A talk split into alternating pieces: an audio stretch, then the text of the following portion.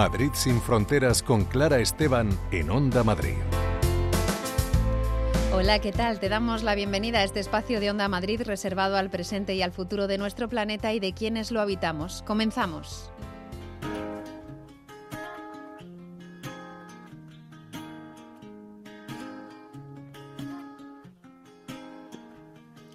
En nuestro programa de hoy vamos a analizar la recién estrenada Ley de Bienestar Animal que ha entrado en vigor ayer mismo. Lo haremos con Arancha Sanz, que es abogada de SPAP, la Sociedad Protectora de Animales y Plantas. Además, hablaremos con Pamela Palenciano, actriz, dramaturga y activista, sobre Solo duelen los golpes, una obra de autoficción con la que lleva 20 años denunciando la violencia machista que podemos ver además esta temporada en el Teatro del Barrio. Con Autismo España hablaremos de las terapias pseudocientíficas y los bulos sobre tratamientos para curar el autismo que hacen un daño muy grande a las familias. Y desde Economistas sin Fronteras nos traen la reflexión sobre la necesidad de la redistribución de la riqueza para revertir la desigualdad que hace que los ricos sean cada vez más ricos y los pobres cada vez más pobres.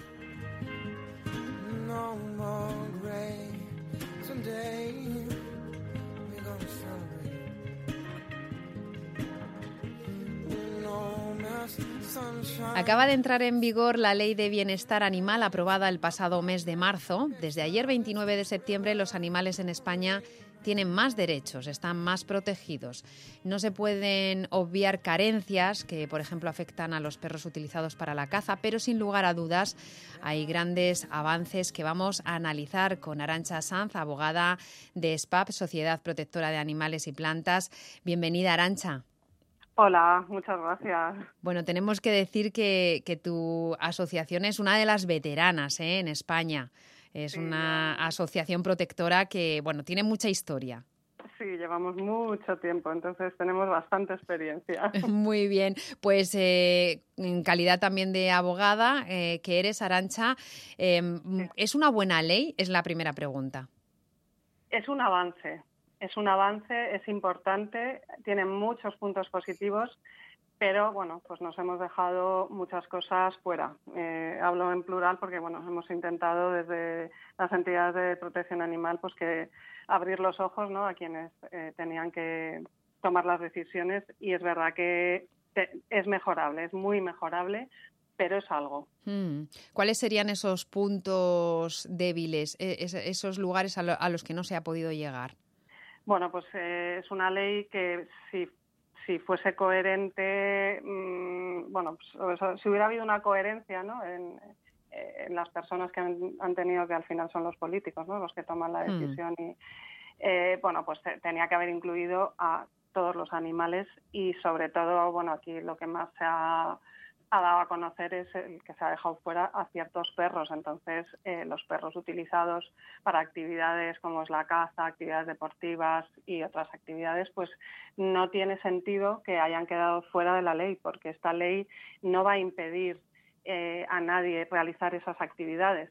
Eh, mm. lo, lo que ocurre con esos animales es que tienen que estar protegidos incluso con un plus. Entonces, no entendemos por qué se deja fuera cuando es una ley que, obliga a, cubrir sus necesidades, a que tengan su atención veterinaria, a que no vivan a la intemperie, a que no vivan atados, a, que no se les maltrate. Entonces, no tiene sentido dejar fuera a, perros, a estos perros concretamente, que necesitan aún más protección pues por, la materia a la que se dedican. Te voy a pedir, Arancha, que ahora cuando hablemos de, todas estas mejoras ¿no? en el bienestar de, en concreto de los perros, eh, mm, para eh, los perros que conviven en los hogares ¿no? con, nosotros y con nosotras, eh, tú, me, tú me hagas esta, esta comparación con la situación en la que está, quedan los perros de caza, es decir, los perros que, que no son considerados, bueno, pues dentro de la familia, animales de compañía, bueno, como los queramos llamar, ¿no? Uno más en la familia, sino eh, que se les utiliza para estas actividades. Que me hicieras esta, esta comparación y también que analicemos si existe alguna herramienta en, eh, la, ley que sí se pueda aplicar eh, aunque hayan quedado fuera como, como colectivo, que sí se pueda aplicar a los perros de caza. Eh, no, sé si, no sé si me explico, pero bueno, vamos poquito a poco. Eh, ¿Cuál es ese endurecimiento de las penas? ¿Qué es lo que ahora mismo eh, ya no queda impune? Bueno, ahora mismo aquí las novedades son que ya no se puede sacrificar a los animales que son abandonados, no se les puede sacrificar. Bueno, es verdad que ya en algunas comunidades autónomas, hmm. por ejemplo en Madrid, pues esto ya estaba prohibido desde el año 2016. El sacrificio cero, el famoso sacrificio cero. Sí, entonces ya será eh, una infracción eh, que en un centro de recogida se sacrifique un animal por el mero hecho de, haber sido abandonado. Entonces, eh, ya no se puede sacrificar pues porque no hay espacio. Mm, entonces, solo, eh, esto ya es general para todos los animales, estén donde estén, los animales de compañía no podrán ser sacrificados a menos que sea algo humanitario, un motivo humanitario. que un veterinario diga que ese animal está desahuciado o que está en unas condiciones. Sí. Exacto, está sufriendo y no hay solución. Es así. Entonces, bueno, pues es, es un avance muy grande, que, pero que este avance también tiene que llevar eh, aparejadas muchas medidas muy contundentes, porque si no, se puede volver en contra de la protección animal el eh, dejar muchísimos animales mm, recogidos en centros si, si, no hay suficiente gente para adoptarlos. Claro.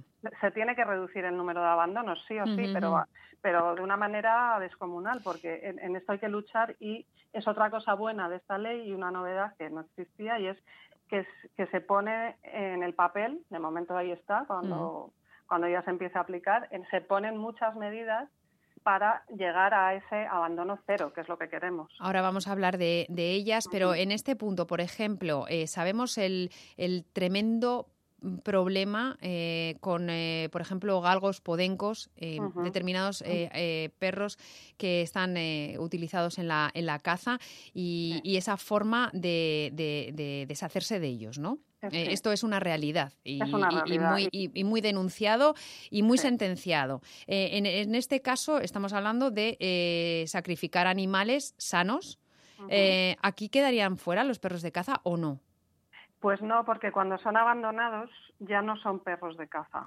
Ya pasan a ser pues un perro abandonado, da lo mismo lo que haya sido o para lo que se le haya utilizado. Entonces, mm, cuando un animal, aunque sea de una raza de caza o haya sido utilizado para cazar, que eso lo podemos saber o no, entre en un centro de recogida, no se le va a aplicar el sacrificio, se le va a aplicar el sacrificio cero, igual que al resto de perros o gatos u otros animales que hayan entrado en ese centro de recogida.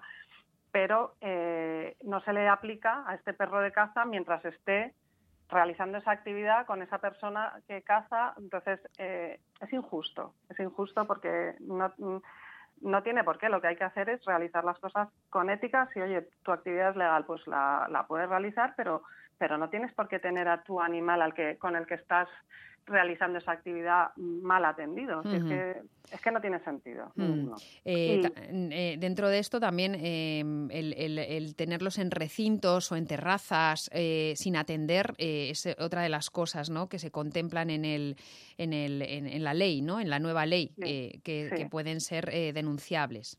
Sí, a ver, esto sí que es verdad que ya, ya estaba prohibido en las leyes autonómicas en general prácticamente, vamos, yo diría que en todas, eh, no, nadie podía tener en ningún sitio un animal desatendido. Eh, lo que ocurre es que eso hay que controlarlo y hay que aplicarlo. O sea, me da igual que esté en una ley si esto no se aplica. Entonces, ¿la realidad cuál era? Que, sí que existían y existen muchos casos de este tipo. Entonces, mm, de cualquier mm, tipo de perro, no, no solo de caza. Entonces, bueno, pues eh, cualquier perro y cualquier animal tiene que tener unas condiciones, un espacio y una atención. Entonces, lo que creo que se, se, va a avanzar aplicando esta ley es en mejorar pues, esos mecanismos de control, esas inspecciones y, y, la aplicación del, del, régimen sancionador que bueno pues llegará un momento que eh, también por la concienciación, lo que supone esta ley también es un paso adelante en la concienciación, ¿no? que la sociedad se dé cuenta de que los animales importan, de que hay un movimiento social que, no quiere y, rechaza la situación en la que viven ahora en general los animales de compañía en España. Y también esto conciencia y que se vea plasmado en una ley que ya, bueno, pues hay cosas que no se van a tolerar y que hay unos, unas medidas de control y de sanción pues es muy importante. Hmm. Hablabas al principio, Arancha, del tremendo problema del abandono de animales que en España eh, es mucho más grave que, en otros eh, países eh, de Europa, donde en algunos casos casi prácticamente se ha eliminado este, este, este problema y, y tenemos muchísimo, muchísimo que avanzar en esta ley. Ahora ya está totalmente prohibido eh, tener una camada en casa, eh, voy a cruzar a mi perra o voy a tener gatitos. Eh, esto está totalmente prohibido fuera de las licencias para criadores. Exacto, y para mí eso es lo más importante porque es la base para que lleguemos al abandono cero y por lo tanto al sacrificio cero porque, mm, bueno, yo creo que las protectoras y los centros de recogida tenemos que estar para casos extremos de personas, pues oye, que, que hayan tenido un problema de salud, que hayan fallecido, que no haya familiares que se puedan encargar del animal. Para eso deberíamos de existir. Y esto es lo que ocurre en países europeos del norte de Europa que bueno, pues nos, dan mil vueltas ¿no? en cuanto a ética y respeto a los animales. Esto es lo que eh, tenemos que llegar a, conseguir. Mm. Eh, y en ese sentido también eh, se prohíbe la venta de animales en tiendas que evita esa compra compulsiva, eh, los escaparates eh, y, esa eh, compra de animales que termina muchas veces en, el abandono. Sí, está prohibido en tiendas la permanencia en la tienda de perros, gatos y hurones. Podrá haber algunos animales que en el listado positivo que, comentaremos también se puedan vender, pero perros, gatos y hurones se, entiende que, bueno, pues que están en las tiendas, no tienen las condiciones adecuadas y la la venta de estos animales se tiene que hacer a través del criador. Y sobre todo, lo que hemos dicho, lo, más importante es que los particulares no pueden criar. Hmm, Solamente podrán criar las personas que estén registradas como criadores. Entonces, hmm. este también es un paso muy importante. Y también otra novedad es que las personas que convivan con gatos los tienen que esterilizar. O sea, los gatos tienen que estar esterilizados antes de los seis meses de edad y por supuesto con el microchip, que eso ya era obligatorio. ¿No los perros? Los perros no, los perros no puedes criar ni con un perro, ni con un gato, ni con ningún otro animal mm. si no estás registrado como criador, pero los gatos además tienen que estar esterilizados. Ajá, eh, muy bien. Bueno, pues eso, eso queda clarísimo. Todo esto, lógicamente, viene acompañado de sanciones, ¿verdad? De multas, algunas muy cuantiosas, eh, algunas eh, hasta de 200.000 euros en, en, algunos casos de los que estamos comentando. Hay una lista de animales que no se van a poder tener, que no se van a poder vender. La habrá. La habrá. Todavía estamos elaborándola, ¿no? Es verdad que ha, sido muy controvertida, ¿no? Se, se, hablaba de los hámsters, de los conejos, de, bueno, pues mm, eh, de, determinados anfibios, de reptiles, etcétera, etcétera. Esa lista se está, se está elaborando todavía, pero va a haber una, una lista de, animales que sí se puedan tener en casa y otros que de ninguna manera. Sí, pero aquí hay que lanzar un mensaje tranquilizador, porque es verdad que hay muchas personas muy preocupadas porque tienen un animal, pues como pues, un hámster, un periquito. Vamos a ver, lo que no sabemos eh, que va a incluir esa lista todavía, pero sí sabemos que lo que quiere esta ley es proteger, no que ahora las personas que cuidan a su animal y lo tienen bien se deshagan de él. Tengan que separarse de claro. Ni se va a multar a nadie porque también tememos que se abandonen animales por miedo a una multa. Claro, claro. Que a lo mejor no tenga ese vínculo eh, y diga, Ay, que me van a multar. No, es que no se va a multar. A ver, lo que sí que está prohibido, ya a día de hoy, pero es que esto ya eh, era así también eh, anteriormente a esta ley, es pues animales que puedan suponer un riesgo, como puede ser un animal venenoso, primates, y animales silvestres pues que por su capacidad se consideran eh, por su capacidad de poder a lo mejor hacer daño pues que se consideran animales peligrosos como puede ser un tigre pues, pues pero es que esto es de lógica. Entonces las personas que tengan un animal pues como puede ser una cobaya un periquito un canario una tortuga mm, nadie les va a sancionar no se tienen que separar de sus animales lo que tienen que esperar es a ver este listado positivo cuando salga esto esto va a tardar y cuando esté pues hay unos mecanismos para que las personas que si tienen un animal que no esté en ese listado, lo que se pretende con ese listado es que no haya más. Pero el que ya el que ya está se va a tener que comunicar de una manera sencilla su existencia, ya. Claro. No, no, no va a ir a más, solamente comunicarlo. Entonces, bueno, hay que esperar y tranquilizarse. lo que sería incomprensible es que haya, que haya ahora una avalancha de animales abandonados por si acaso me los incluyen. No, no. Es, de lógica, sí. Eh, de lo que se trata es de mm, que vaya a menos esto, pero ahora mismo no tiene carácter tampoco retroactivo, no va, a tener la ley carácter retroactivo. El que tenga un animal de este tipo en, en, casa puede estar tranquilo, lo único que tendrá que proceder, pues eso, con alguna comunicación o, eh, o similar, ¿verdad? Eh, un límite eh, de tenencia de perros y gatos por hogar. Sí, esto también ya existía en prácticamente todas partes, pero sí, mm. bueno, pues hace una estimación, pues una norma, vamos, es una estimación general, ¿no? De, bueno, pues ¿Cómo podemos cuidar bien? ¿qué es, ¿Cuál es el máximo de animales? Pues normalmente lo que se dice es eh, con perros y gatos hasta cinco perros y gatos en una, en una vivienda. Es verdad que luego se pueden pedir permisos porque a lo mejor hay viviendas que cinco se quedan pequeñas y a lo mejor hay otras viviendas como puede ser un chale con espacio que, mm. puedes, que puedes tener en buenas condiciones y sin molestar a nadie más de cinco. Entonces ahí se podrán pedir los permisos correspondientes. O sea, que luego todo esto también es flexible, lo que sí que está aquí encima de la mesa es que esos animales se atiendan correctamente. Claro, claro. Aquí lo, importante es la transparencia y ver en qué condiciones están viviendo esos animales, ¿verdad? y, pedir, bueno, pues las, licencias oportunas, tenerlos pues eh, en buenas condiciones y que se sepa que existen para que cualquier cosa que pase con ellos eh, se, conozca, ¿no? Eh, es la protección de, los, de los animales. y otras dos cuestiones que entran con esta ley que han sido, pues quizás quizás son las más sencillas, pero mm, de las más comentadas, que son el famoso curso eh, obligatorio para la tenencia de, animales, de, perros en concreto, ¿verdad? Y, el seguro, el seguro de responsabilidad civil por daños a terceros, que son eh, cuestiones, bueno, pues muy sencillas las dos, o lo van a ser, ¿no? Pero, pero es verdad que han suscitado mucha, mucha agitación, ¿no? Sí, es una pena porque es verdad que ha, habido muchos bulos y yo creo que se ha transmitido desde ciertos medios y programas de televisión un miedo que, eh, que, me parece muy injusto, ¿no? Hmm. Que, además hay personas que están sufriendo por sus animales y por el destino de ellos. Y bueno, respecto al seguro, pues eh, también es un tema que, que ya está, que ya es hmm. obligatorio en muchos sitios y es simplemente un seguro de responsabilidad civil. Las personas que tengan un seguro del hogar lo que tienen que avisar es a ese seguro para que se les asegure que, que, su animal está también que lo incluye.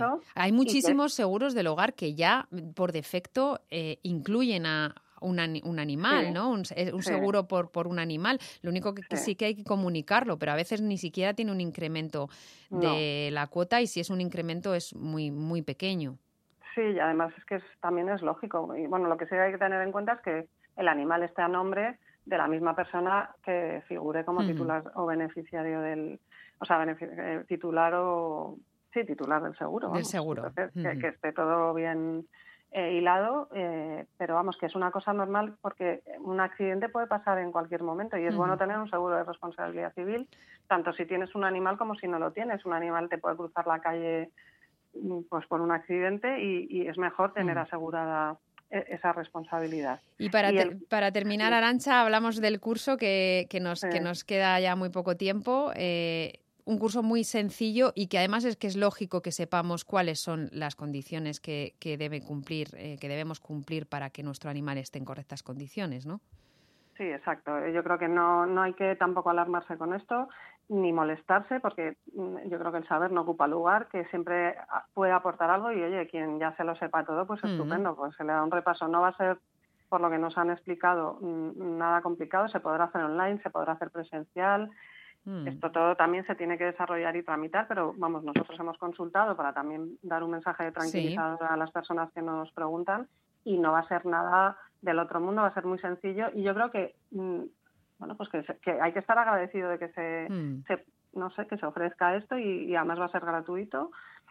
Pues no sé qué pega se le puede poner a un curso. En este caso va a haber un específico para perros, y, pero también los propietarios de animales tendrán que, mm. formarse en los cuidados eh, que, requiere cada animal que nosotros tengamos cuidemos. O sea, que tampoco me parece una cosa como para alarmarse. Va a ser un trámite muy sencillo para lo que significa una responsabilidad tan grande de 15, 20 años de tener un perro o un gato eh, con nosotros. va a ser eh, insignificante respecto al resto de la responsabilidad que, implica tener un, perro. Arancha Sanz, abogada de SPAP, la Sociedad Protectora de Animales y Plantas, muchísimas gracias por explicárnoslo y por explicárnoslo también. Muchísimas gracias a vosotros. Un abrazo. Un abrazo. But the best thing you've ever done for me was to help me take my life less seriously. Cause it's only life after all. Yeah. It's only life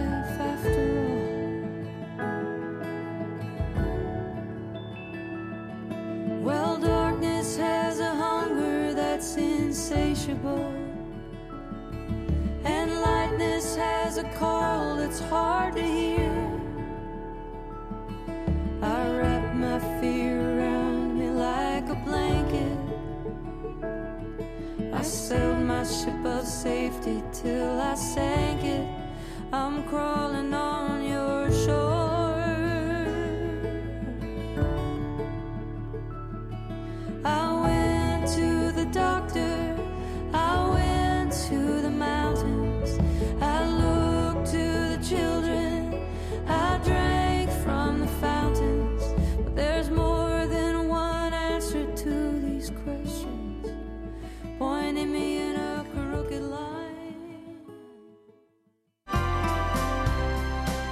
Madrid sin fronteras con Clara Esteban.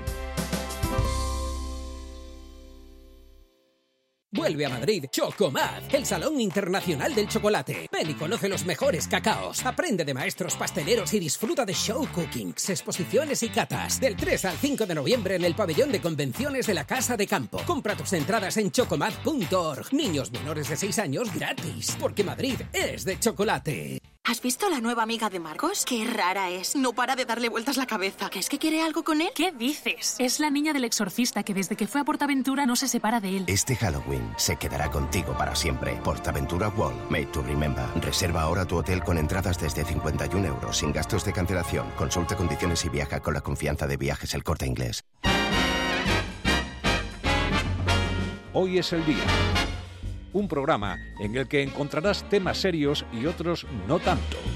Asuntos importantes y cosas quizá intrascendentes. Curiosidades que tal vez no conozcas y cuestiones que te interesa saber. Hoy es el día con Javier Algarra, los sábados a las 11 de la mañana en Onda Madrid.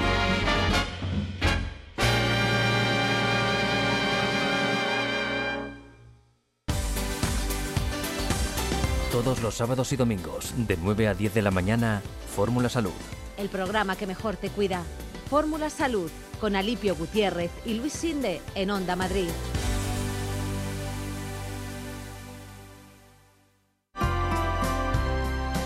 Madrid sin fronteras, en Onda Madrid.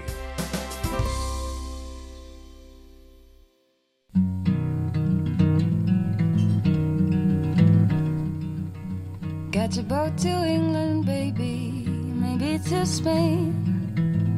Wherever I've gone, wherever I've been and gone, wherever gone. Pamela Palenciano lleva 20 años contando lo que vivió en su adolescencia con un novio maltratador que intentó asesinarla en dos ocasiones y que quebró su autoestima a base de humillaciones y un control total sobre su vida y su voluntad. En No solo duelen los golpes, que podemos ver esta temporada nuevamente en el Teatro del Barrio, asistimos a una sobrecogedora recreación de la violencia que vivió Pamela y que viven innumerables mujeres de todas las edades en nuestro país y fuera de él. Es un trabajo impresionante actoralmente y sobre todo una labor de sensibilización importantísima en tiempos del negacionismo, de la violencia de género. Así que, bueno, saludamos eh, a Pamela Palenciano, actriz, comunicadora y activista feminista aquí en Madrid sin Fronteras. Pamela, bienvenida.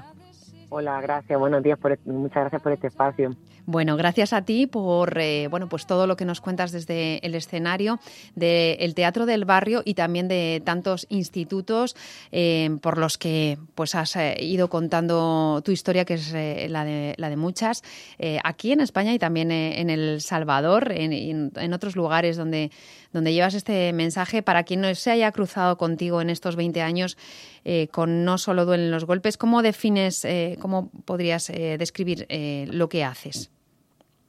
Lo que hago es intentar hacer una catarsis colectiva, vaya, básicamente. Mm. O sea, digamos que el medio es el teatro, que la excusa es contar mi historia, pero que al final digo la excusa porque la, catarsis colectiva y la reflexión colectiva se hace a partir de que yo enfrente violencia machista durante mi primer noviazgo para que el público que tenemos enfrente pues reflexionemos, nos incomodemos, nos removamos con cosas que hemos naturalizado de toda la vida.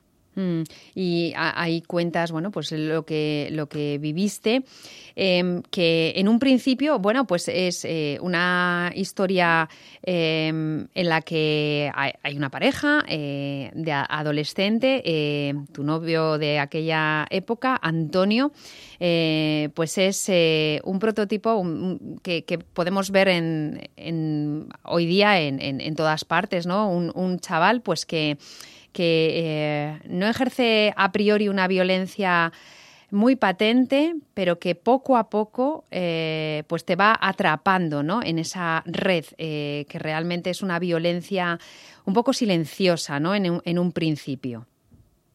Sí, de, hecho la peor violencia es la silenciosa, es la violencia la que, la que no se ve, la que no se puede demostrar, digamos, la que no sientes en el cuerpo es la más complicada de detectar, incluso para quien la ejerce, porque para quien la ejerce se convence de que no está haciendo nada malo. Mm. No estoy pegando, no estoy insultando, no estoy, o no sé, no estoy haciendo nada que tengan por qué decirme que está mal. Mm. Eh, entonces bestial poder reconocerla, nombrarla y, enfrentarla. Es mm. complicado. Por eso mi psicóloga me dijo, no solo duelen los golpes. Eh, y, es esa forma eh, tan eh, tan, tan, tan, equivocada y tan dañina de eh, demostrar supuestamente pues eh, el, amor, ¿no? la forma totalmente errónea, ¿no? De, demostrar, demostrarse en una relación afectiva. Claro, pero de todas formas, como todo lo que se ha ido naturalizando del amor, así romantizar la violencia, hasta el día de hoy sigue pasando, ¿no? Que seguimos mm. viendo películas y series que romantizan que tratarse mal es algo bonito, deseable, incluso genera pasión, ¿no? Hmm. Parece que, que, es algo que se romantiza, que por tanto no hay que decir que es violencia, ¿no? Estamos en un momento súper extremista, hace como unos 7, 8 años, en que hemos polarizado todo. Hmm. Es o todo es violencia o nada lo es, o sea, de repente nada. Esto, esto es gaslight, esto es la, es la ley del hielo, esto no sé qué, ¿no? Como que o lo otro es que cualquier cosa es violencia. Por tanto, eh, pierde valor realmente cuando es violencia, cuando hmm. alguien de verdad tiene el poder sobre alguien, ¿no? Pones muchísimos ejemplos y, el teatro es lo que tiene, ¿no? También que te, muestra, eh, pues muy gráficamente cómo se desarrolla, cómo se pone en escena esa, esa violencia eh, silenciosa de la que hablábamos. Y en estos 20 años seguro que habrás percibido con el público en general y con el alumnado de los institutos, que esto es importantísimo. Seguro que avances en la visibilización, en la concienciación, pero ahora mm, nos encontramos con un discurso muy fuerte negacionista de la violencia de género. Eh, esto también, mm, supongo que también eh, lo estás viviendo tú, ¿no? Eh, la, forma en que he vivido esa, negación, la forma que me ha afectado ha sido desde el año 2017 enfrentar varias campañas de acoso y tres denuncias. O sea, eh, a mí como a otras cuantas activistas que ponemos el cuerpo, porque digamos que a todas las feministas nos afecta, ¿no? Esta, negación. A las familiares de las que asesinan le afecta que en un ayuntamiento, en un pueblo, esta gentuza no salga, digamos, a, reconocer y a hacer el minuto de silencio o el minuto de aplauso o lo que sea. Pero a las que tenemos el cuerpo más expuesto, sobre todo las que trabajamos con adolescentes, pues nos ha pillado en que nos, nos tratan de adoctrinadora, de mentirosa, de vividora, de que tenemos un chiringuito, de que somos una pesebrada, en fin, insultos varios, amenazas de muerte. Bueno, tres denuncias, las tres archivadas, eh, una factura enorme en mi vida personal em, y laboral también, ha costado todo esto. Y yo después de haber vivido, digamos, como todo, toda esta, esta movida que no le quiero poner un nombre grande como Calvario porque se me está viendo Calvario porque es un texto de mi nueva obra de arrancamiento que habla del Calvario de las Madres Protectoras, que es un Calvario. Que también podemos ver en el sí. Teatro del Barrio, por cierto, y que trata otro tema también durísimo, del que a lo mejor Paloma, pa- uy, Pamela, eh, podemos eh, hablar en otro momento, porque, eh, porque claro, es que, eh, es que son do- dos temazos. eh, Sí. que- sí, mm, eh, digamos que arrancamiento sale de eso, de que yo no Hmm. tengo hijos con Antonio, con mi maltratador, y por tanto por eso digo que mi tortura, mi tortura no es como la que, la que viven las madres con los hijos. O sea, Hmm. por eso te digo que toda esta violencia institucional, toda esta criminalización que yo he enfrentado por, por parte de estos negacionistas, no tiene nada que ver a lo que enfrenta a las madres protectoras, de los cuales estos negacionistas también niegan y dicen que son unas vividoras y que mienten, ¿no?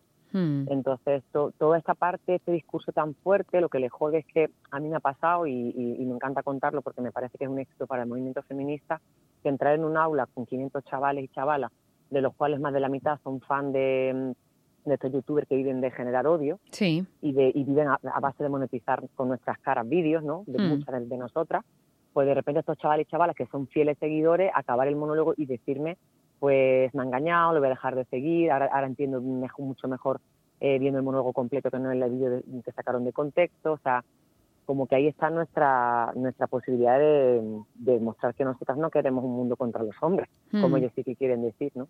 Mm, eh, exactamente, insistes mucho en esto, es, un eh, relato contra la violencia de género y no contra, contra los hombres, eh, es, es, es, es muy diferente. Eh, y estos chicos y chicas que, que, con los que tú te encuentras en las aulas, también en el teatro, em, ¿tú percibes que, que en muchas ocasiones es la primera vez que escuchan eh, bueno, pues lo que tú vienes a decirles que por otra vía mm, eh, en su casa, eh, en su contexto, eh, en, la sociedad, no van nunca a, ver o abrir los ojos ante esta realidad si, tú no entras en esa aula y, y se lo muestras? Yo creo que la, el tema sí que lo han escuchado ya muchísimo, pero creo que la forma, la forma en la que entramos muchas como yo, no solo yo, que entramos desde el arte, desde la educación social, desde la psicología, la sexualidad cuando nos dejan hablar de sexualidad, que sería tan importante con Mm. todo lo que está pasando con los menores en Almendralejo, Sí. y todo, que nos dejen trabajar en aula. Creo que la forma sí que para ellos es la primera vez, porque están más acostumbrados a, la- a las charlas que son más teóricas, eh, más desde el regaño de no tienes que hacer esto. Y claro, tú a un adolescente que no lo haga, lo va a hacer el triple. Mm. Eh, creo que los padres tenemos un limitante, incluso yo como madre sé que yo con mis hijos llego hasta un punto y que el resto de información, evidentemente, mis hijos le van a hacer más caso a alguien externo que a mí y hay que asumir eso. Por eso esa cosa del pin parental de que yo en mis hijos mando yo, tú no vas a mandar en tus hijos nunca, un saludito para ustedes, no, porque tus hijos no son tuyos, no son de tu propiedad. Eh, tus hijos lo educa la sociedad completamente, no solo tú y tu familia. Y, mm, y justamente ahí lo que yo noto en los chavales y chavalas es, hostia, si me hubieran contado esto antes, digo, si yo, yo hago esto, llevo 20 años haciendo esto, porque a mí nadie me dio una charla de este tipo. Ujú. Me dieron charlas muy teóricas sobre drogas, sobre el bullying, sobre algo de sexualidad, pero todo tiene que ver contra el tema de tener, de, de- vamos, de- lo que te decían era que no tuviera relaciones para evitar embarazo y enfermedades de transmisión sexual, pero nadie me habló del consentimiento, ni del placer, ni de lo que implicaba que era normal sentir eso en la adolescencia, ¿no? Para ellos y ellas sí que es la primera vez que la forma en la que escuchan el relato alucinan, porque también incluso el relato en los medios de, de alguien que ha sido víctima de violencia machista como yo es un poco más sensiblero, ¿no? O más desde la parte amarillista, más con la música melodramática. Entonces, cuando ven que yo incluso hago humor de eso, es que les impacta, es como, ¿y esto qué es? Bueno, yo tengo que decir, Pamela, que, que, esta, este esta utilización del humor eh, hace muchísimo más potente eh, el mensaje desde mi punto de vista y, y esa, eh, ese trabajo actoral que haces que es impresionante, eh, recreando pues, a los personajes que, bueno, pues, que intervienen en, toda esta historia, especialmente ese personaje de Antonio, el, maltratador, eh, y, que va más allá también de, la- de lo que significa y lo que describe la violencia de, de género, porque tú también hablas de cómo se perpetúan eh, los privilegios de, de distintos colectivos sobre otros, es decir, eh, estableces muy claramente cómo, se, cómo es esa relación eh, que perpetúa un grupo pri- privilegiado sobre otro oprimido y que afecta a las mujeres, pero también a las personas racializadas, a los, al colectivo LGTBI, a las personas con discapacidad, etcétera, etcétera, ¿no? Eh, es que es el kit de la cuestión también, ¿no? Es la raíz del problema. a mí esa mirada tan amplia y tan interseccional me lo dio lo que es vivir en El Salvador. Hmm. O sea, vivir y vivir de no de cooperante, ni vivir en las zonas fijas mientras que yo iba a trabajar a las comunidades para hacerme la foto y ayudar a los niños de allí, que es, es una visión bastante europea. No, no, yo viví allí. Hmm. De vivir en un barrio, a la par de un barrio de pandilla, o sea, porque mi pareja es salvadoreña, mis hijos son salvadoreños, y ahí fue mi hostia de la realidad, porque yo reconozco que soy europea, que tengo una mirada europea, pero yo fui para allá con una mirada muy europea. Ujú. Ahora cada vez menor porque la cuestiono más y la verdad que me duele profundamente cuando del feminismo eh, nos dividimos por cosas que son de verdad mm, blancas y en botella. Es decir, el patriarcado cuando se inventó se basó justamente en la desigualdad, digamos, en la diferencia biológica de hombres y mujeres para convertirlo en algo desigual y ese patriarcado se casó con un capitalismo. El capitalismo Ujú. es un sistema eh, político, social, económico, cultural que lo que quiere es que haya uno sobre otro. Entonces, no ver y no reconocer que todas las violencias son patriarcales, absolutamente todas. El racismo nace del patriarcado. El patriarcado, digamos que es el padre, el padre de todas las violencias. Luego ahí ya empiezan a salir, pues el bullying, el bullying es, es- forma parte de eso, es el, el fuerte so- mm, frente al débil. Mm. Y te dicen que eso es el hombre frente a las mujeres, el hombre es el fuerte, la mujer es la débil. Entonces eso se aplica a todo y cuando te das cuenta de que, si no- que claro que los feminismos atraviesan todas las luchas y todas las luchas deberían de ser feministas, es decir, que todo está como, pero justamente para acabar con lo que es el mal, que le hace el mal incluso a quien ejerce el mal. Ujú, O sea, que estar en, Exactamente. un lugar de, estar en un lugar de privilegios cuando eres consciente es súper incómodo. Es- E incluso- esos estereotipos, responder a esos estereotipos, ¿no? Que, es que te- súper que- violento, claro, Ujú. claro. Yo siendo blanca en El Salvador lo he notado. O sea, ha llegado, ha llegado un momento en que me sentí incómoda Ujú. de reconocer que a mí me hablan en un tono de voz diferente solo porque soy blanca. Yo puedo ser una malísima persona, pero de repente por mi color de piel, hablarme en un tono como, ¿y qué tal? Y como, o sea, como muy suave porque hacen como una pretencia a mi color de piel, es incómodo. Ujú. Pero claro, es que yo creo que hay gente, mucha gente, si no el mundo no estaría así, que se siente muy cómoda en el privilegio.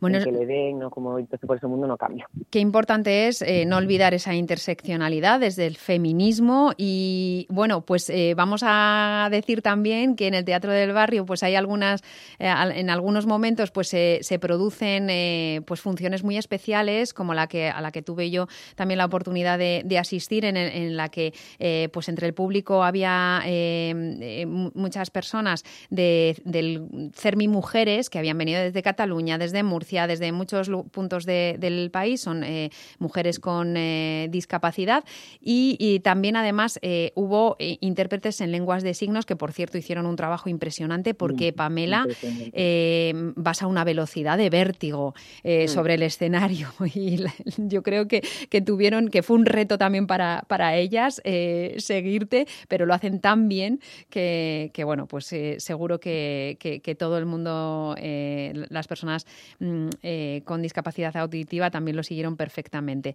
Eh, vamos a escuchar, si te parece, Pamela, tres de las, a tres de las personas de CERMI son María, María de la Sierra, de CERMI Cataluña, Teresa Lajarín, de CERMI Murcia y Laura Parra, también de CERMI Murcia, que estuvieron en esta función y que nos hablan de tu obra.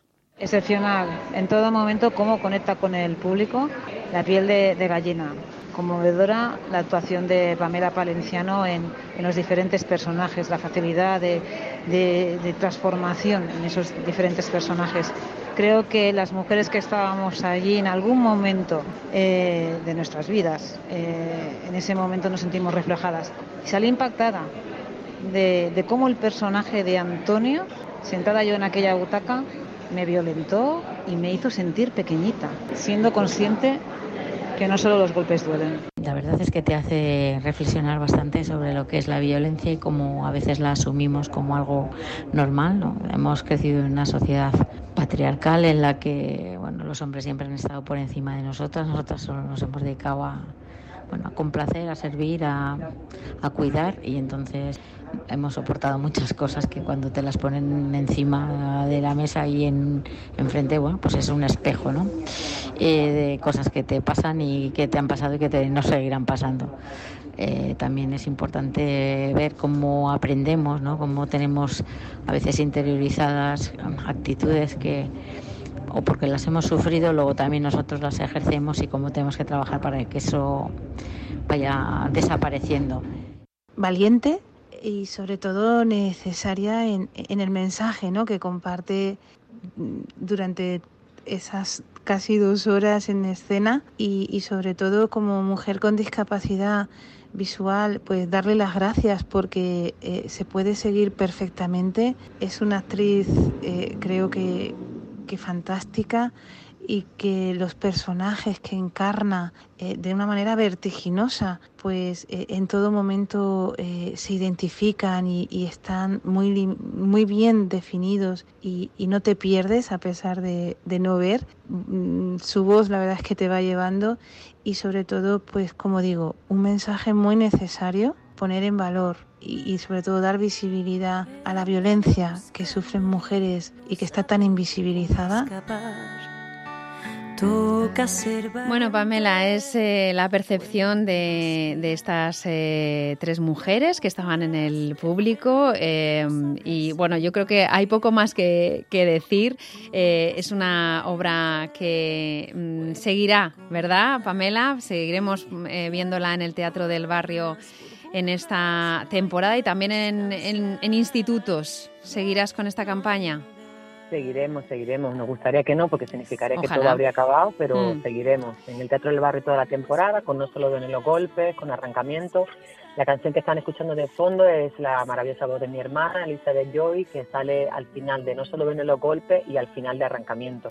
Mm. Es la canción que une, digamos, lo que al final el mensaje que queremos transmitir es que hay que ser valiente y saber que, de todo se sale y que, nunca saldremos solos de aquí, sino de forma colectiva. Pues ahí está Valiente, esta eh, canción maravillosa que pone, bueno, pues la guinda también a un espectáculo eh, que es maravilloso, eh, mm, bueno, mm, en su dramaturgia, pero que sobre todo es tan necesario en su mensaje. Pamela Palenciano, eh, hablaremos de arrancamiento otro día, si te parece, ¿de acuerdo? Muchas gracias. Un placer, un abrazo. Gracias por todo, un abrazo.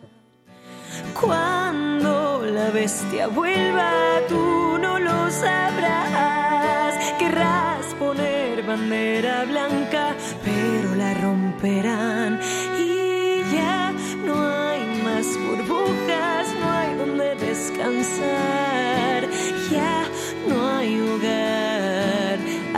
Que regresar.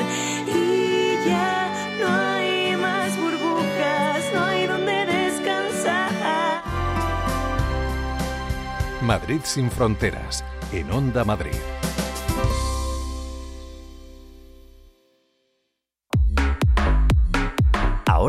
Es más fácil escucharnos. es más fácil escucharnos. Descarga en tu móvil la aplicación Radio Player y elige Onda Madrid como tu emisora favorita. Desde cualquier lugar y con el mejor sonido. Únete a Radio Player. La aplicación es gratuita y solo tienes que descargarla en tu móvil. Escucha Onda Madrid de otra manera. De otra manera. Hazlo a través de Radio Player. Vuelve a Madrid Chocomad, el Salón Internacional del Chocolate. Ven y conoce los mejores cacaos. Aprende de maestros pasteleros y disfruta de show cookings, exposiciones y catas. Del 3 al 5 de noviembre en el pabellón de convenciones de la Casa de Campo. Compra tus entradas en chocomad.org. Niños menores de 6 años gratis, porque Madrid es de chocolate. Tenorio Jr. ¿Quién es este pianista? Tras su paso por el Festival de Toronto y San Sebastián, dispararon al pianista. Un thriller de animación al ritmo de jazz y bossa nova, dirigido por Fernando Trueba y Javier Mariscal. Me gustaría saber más sobre él.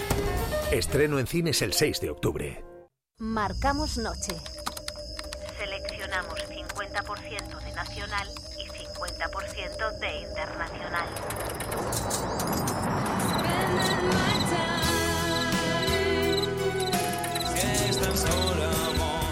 Suena la radio de noche, de lunes a jueves y domingos en las madrugadas. Onda Madrid Todo Música con Pedro García de Val. Onda Madrid, todo música. Madrid sin fronteras, en Onda Madrid.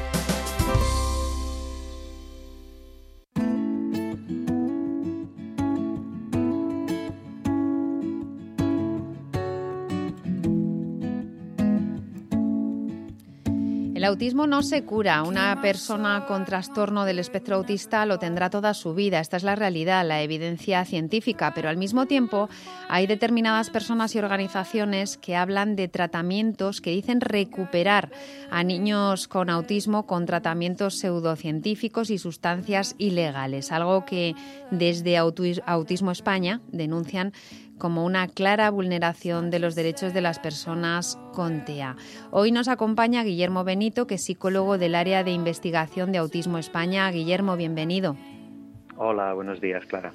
Bueno, si te parece, para empezar, eh, hablemos de lo que es eh, el TEA, eh, que es el trastorno del espectro autista, que, que, bueno, ya su propia denominación nos habla de un trastorno y de, no de una enfermedad que sí sería curable.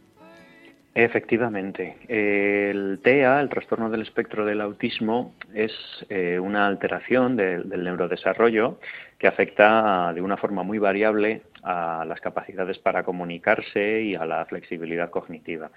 Y también puede afectar a la sensibilidad, a la, percepción de, de, estímulos.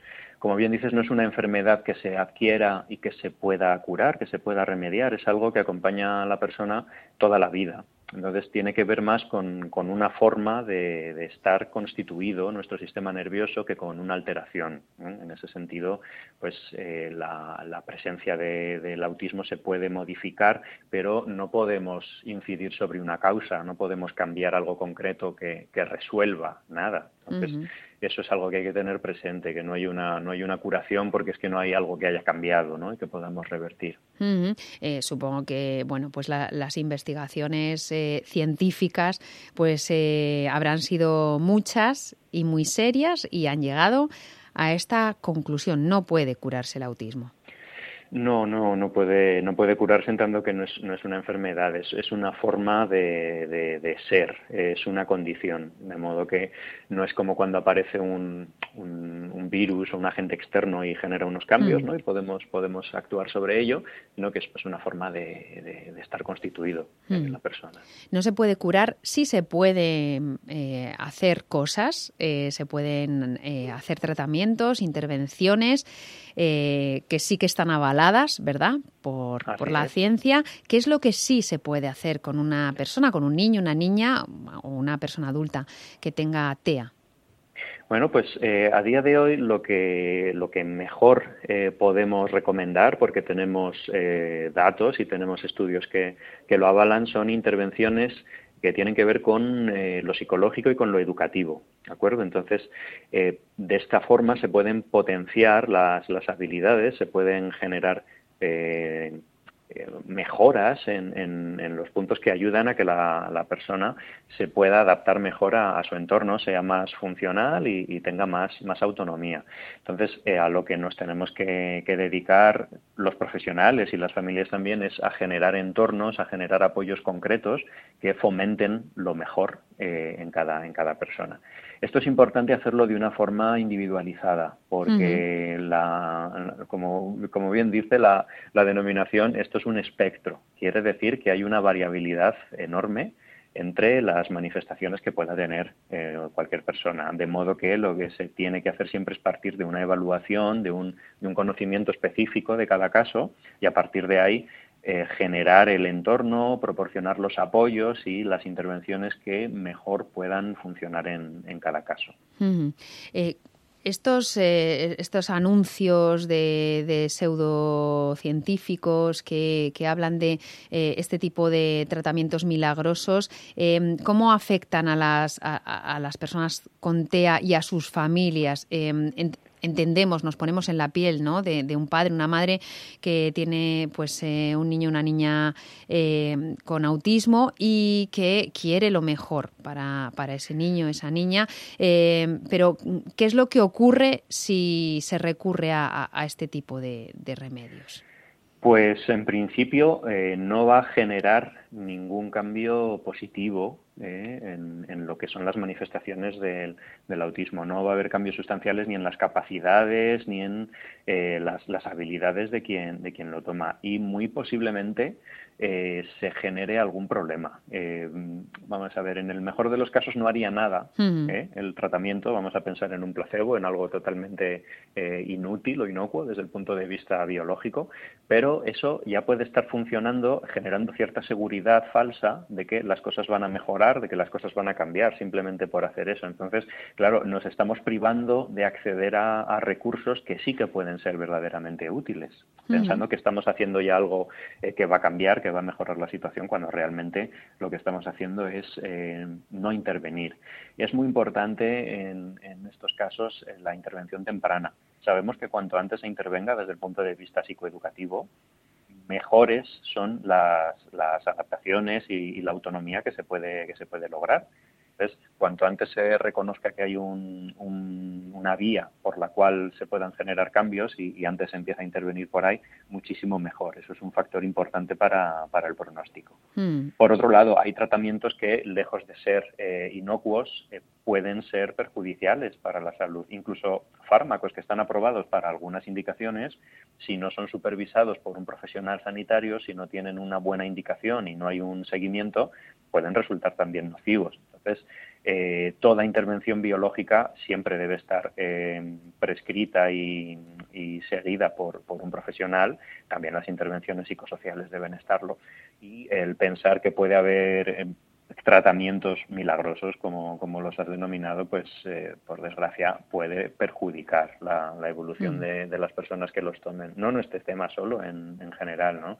Y hombre, lógicamente, pues hay veces que, que la situación, el- la- las vivencias de, de las personas con, con alguien que necesita apoyo, pues les llevan a, a tomar soluciones o a confiar en, en soluciones que, Claro. que no son que no son buenas. Es que es importante siempre tener el- la, la opinión de profesionales. Mm, Y, y aquí eh, también, bueno, pues se, ju- se está jugando, bueno, pues con las emociones, con los sentimientos, ¿no? Con la, con, con la necesidad también de, de, de- de- de ver una, una salida, una solución de, de estos, eh, de estas Así es. Y muchas veces además con un coste económico que sería lo de menos, pero un coste económico también muy grande, ¿no?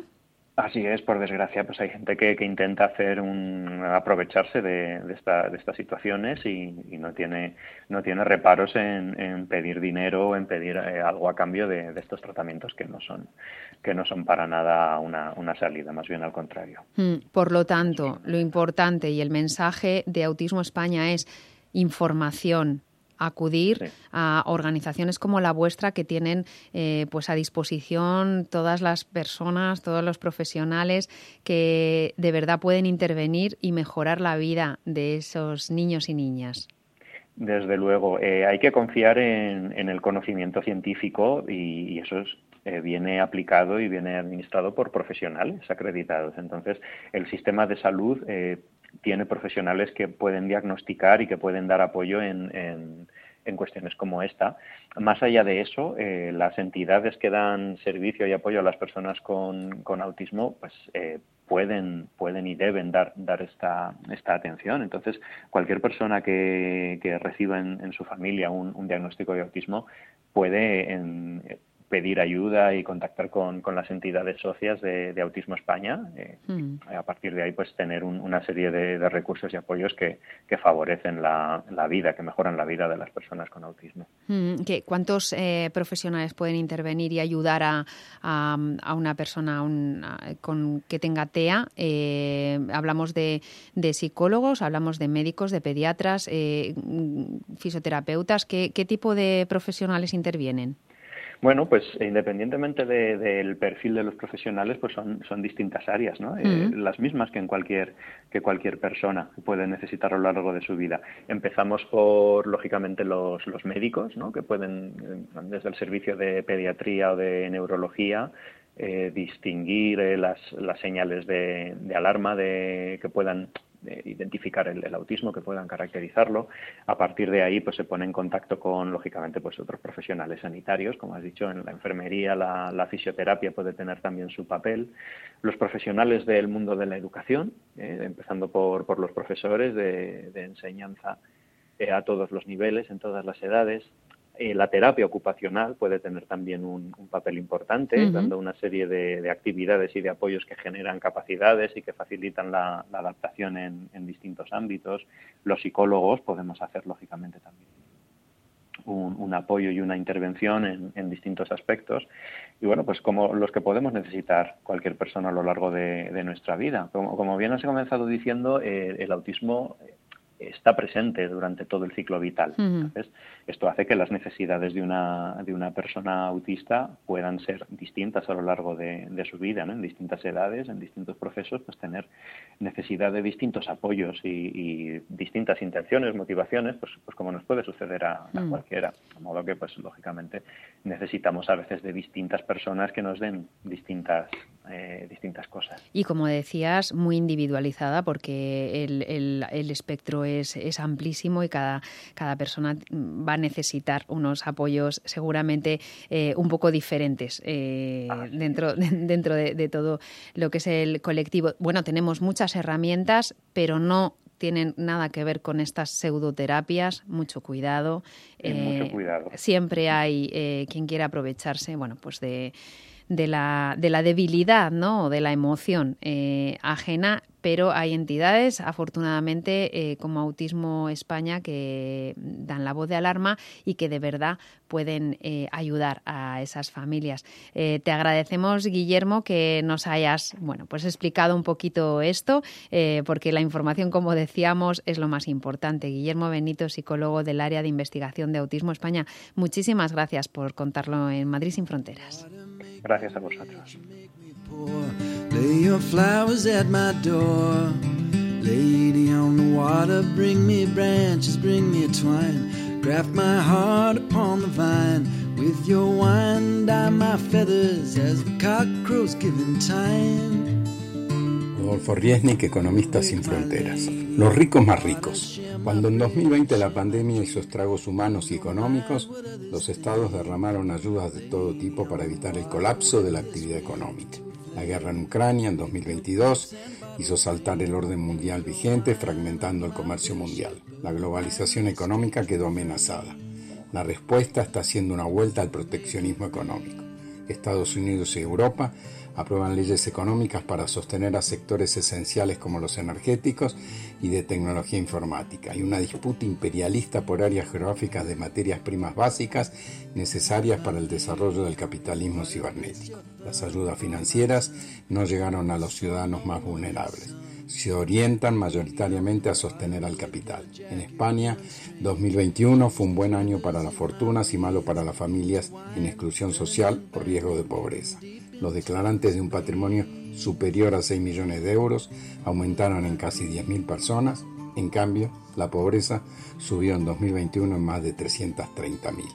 El capitalismo disciplina la crisis económica con políticas monetarias que remuneran al capital dinero con altas tasas de interés. El patrimonio de los ricos se ajusta a esta pauta. Por el contrario, los trabajadores y pensionistas dependen de salarios que se actualizan tarde y mal y por debajo de los precios. Los socialmente excluidos dependen de ayudas estatales sujetas a las presiones de la austeridad presupuestaria pública. Sin una redistribución firme de la riqueza a través de una política fiscal justa, suficiente y progresiva, no es posible revertir la desigualdad social en curso.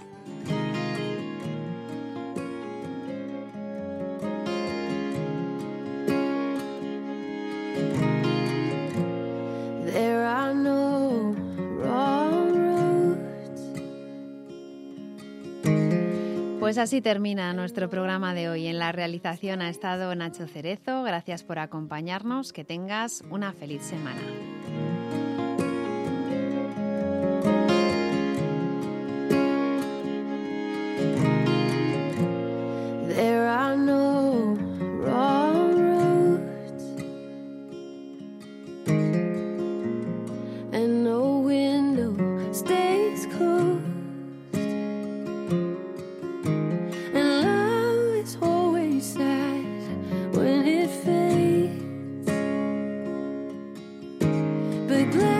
Is